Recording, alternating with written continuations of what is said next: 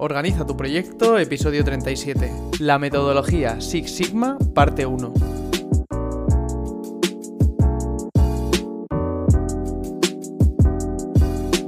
Bienvenidos a un nuevo episodio de Organiza tu proyecto, el podcast en el que hablamos de gestión de proyectos, tecnología y todo lo relacionado con optimización de procesos. En el episodio de hoy vamos a hablar sobre el método Six Sigma o 6 Sigma y a explicar su contexto, cómo empezó, en qué se basa y, en qué consiste. Vamos a ver todo eso, vamos a hacer como una eh, masterclass rapidita sobre este método pero antes vamos con las novedades del podcast, como siempre. Como novedades esta semana, pues básicamente que es un día muy especial para mí, porque hoy cumplo 27 años y, estoy de celebración. Los 9 de noviembre siempre son un día súper especial para mí. Y justo ha coincidido que este año eh, publico podcast los miércoles. Pues mira, ha coincidido y estoy muy contento. Así que hoy es mi cumple.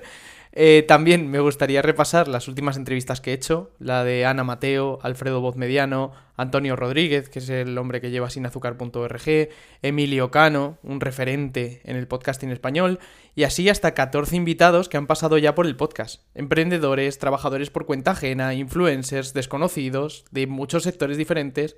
Como siempre, mi fin con las entrevistas es que sepas distintos métodos de organización para distintas eh, situaciones, para personas de distintos sectores, eh, trabajadores por cuenta ajena, autónomos, etc. Y que trates de coger aquello que te guste y probarlo si lo quieres probar y ver si te funciona. Ya que para mí, como digo siempre, la productividad es algo súper subjetivo y algo que me funciona a mí súper bien puede que para ti sea contraproducente. Entonces, con las entrevistas lo que busco es que tengas un montón de información y que ya tú decidas si la quieres aplicar o no y ver si te funciona o no. También quiero dar la bienvenida a todos los nuevos del grupo de Telegram, que ya somos casi 60 y estoy súper, súper, súper contento. Si quieres formar parte del grupo y proponer nuevos invitados, episodios, charlar conmigo, eh, con los otros integrantes del grupo, que también hay gente súper interesante, tienes el link en la descripción de este episodio y de todos los demás, porque lo pongo siempre.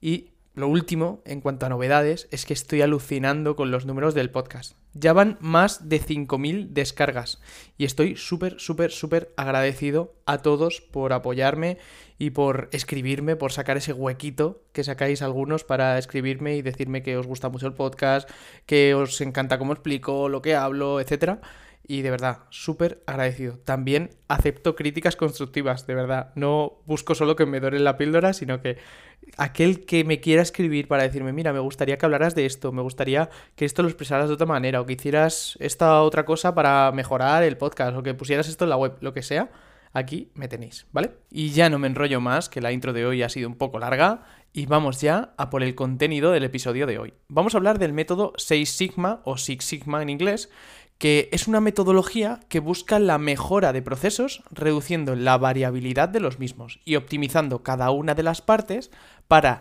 reducir o eliminar defectos o fallos en la entrega o servicio al cliente. Es decir, se basa en la estadística para medir defectos o errores de un proceso y reducirlos al máximo posible.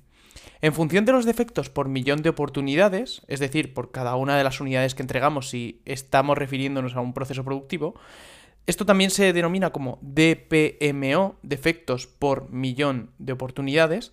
Existen diferentes niveles de sigma y la meta de la metodología 6 sigma es eh, llegar al menor número de fallos, a lo más próximo a cero.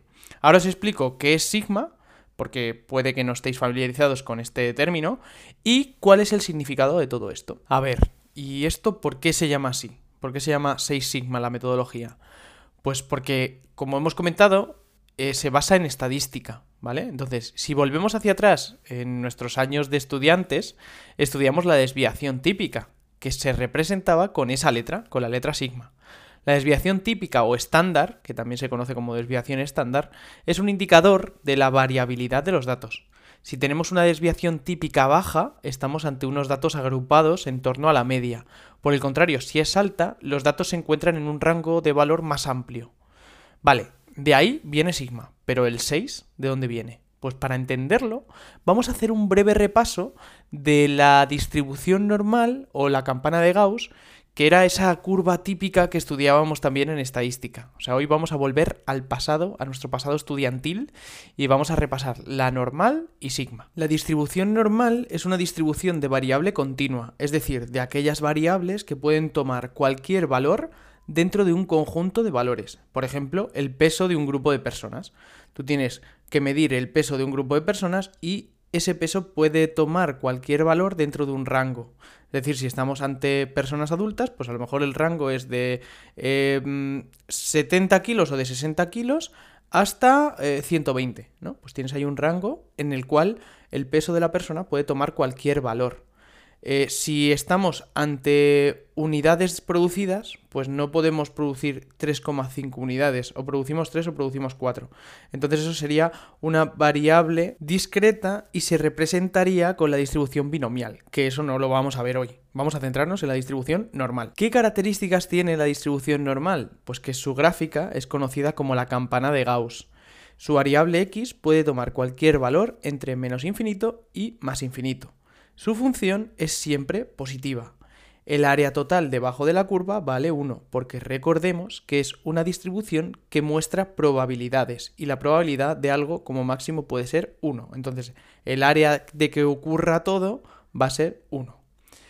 El eje OX es una asíntota de la función, es decir, que nunca toca la campana de Gauss al eje X y se define con los valores mu y sigma. Mu es la media, sigma la desviación típica, que era de donde viene el nombre de la metodología 6 sigma. La distribución normal también tiene unos intervalos característicos, que estos son intervalos que nos dan cierta información sobre lo que estamos representando. ¿Qué intervalos hay? Pues está el intervalo mu menos sigma, mu más sigma, es decir, nos desplazamos eh, sigma hacia atrás y sigma hacia adelante de la media, y ese intervalo concentra el 68,26% de los datos. Luego el intervalo mu menos 2 sigma, mu más 2 sigma, que concentra el 95,4% de los datos.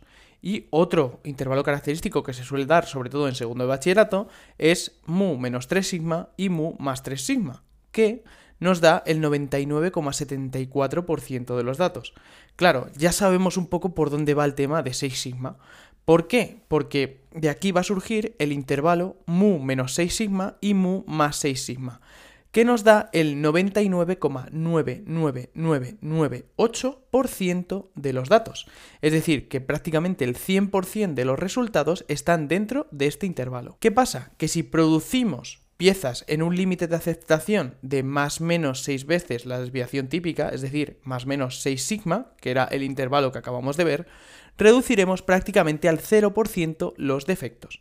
Esto no es del todo así, ya que con el área del intervalo 6 sigma solo tendríamos dos defectos por cada mil millones de piezas producidas.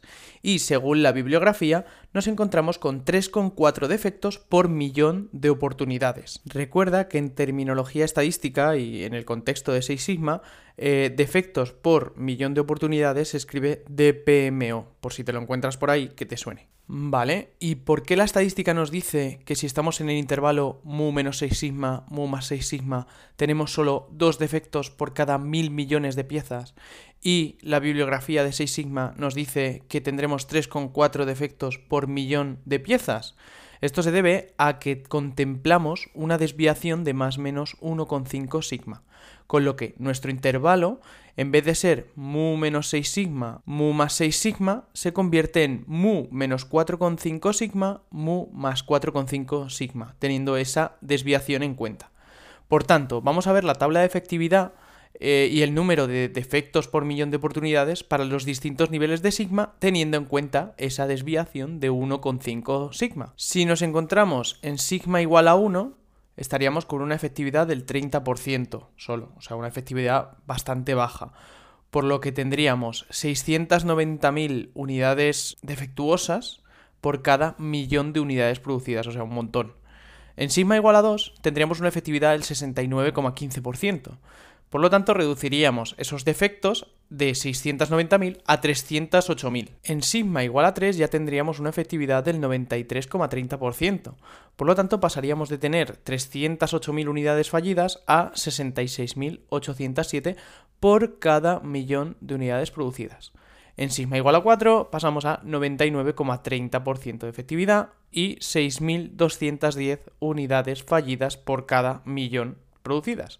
Sigma igual a 5, 99,98% de efectividad y reduciríamos a tan solo 233 unidades eh, defectuosas por cada millón de unidades producidas. Y por último, en sigma igual a 6, que es lo que se tiene en cuenta como excelencia, tendríamos una efectividad del 99,99% y tan solo 3,4 unidades fallidas por cada millón de unidades producidas. Con fallidas me refiero a defectuosas o a que no han salido con la calidad que deberían. Vale, pues ya hemos visto la efectividad en función del intervalo de sigma o del valor de sigma en el que estamos y ahora vamos a ver el contexto histórico.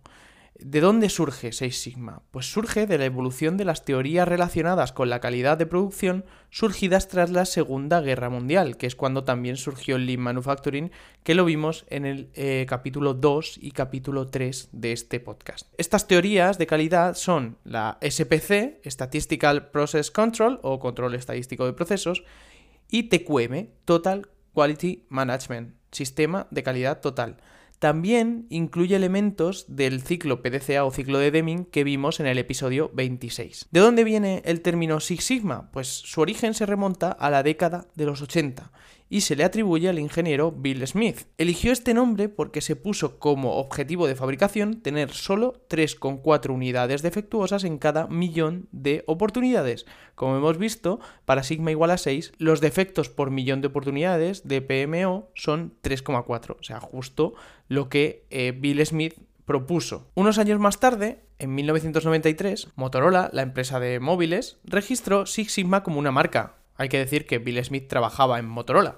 Y posteriormente se popularizó la metodología y se quedó bajo ese mismo nombre. Como curiosidad, en 1993 falleció Bill Smith en la cafetería de Motorola, que fue justo el año en el que registraron la marca Six Sigma. Y bueno, a Bill Smith se le conoce como el padre de Six Sigma. Y bueno, no lo tenía pensado, pero voy a dividir este episodio, que en principio iba a ser solo un episodio, en dos partes. Por tanto, la semana que viene tendréis la segunda parte de Six Sigma y terminaré con todas estas explicaciones.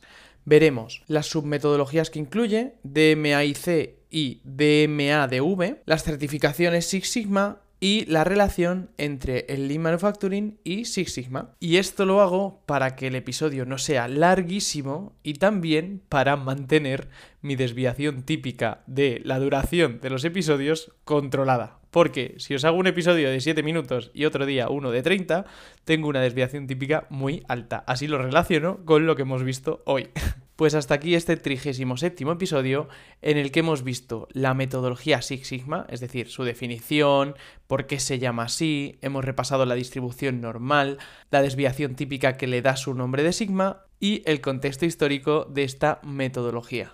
Muchísimas gracias por vuestras felicitaciones en este día tan especial para mí y por vuestro apoyo escuchándome semana tras semana. De verdad, estoy súper agradecido. Muchísimas gracias por valorar con 5 estrellas y darme tu opinión sobre el podcast en la plataforma que lo escuches. Espero que te haya gustado y lo hayas disfrutado tanto como yo preparándolo. Estamos en contacto a través del link que os dejo en la descripción, de mi LinkedIn Javier Delgado Donoso, del grupo de Telegram oficial de Organiza tu Proyecto y de mi email javier.organizatuproyecto.com. Hasta el siguiente episodio.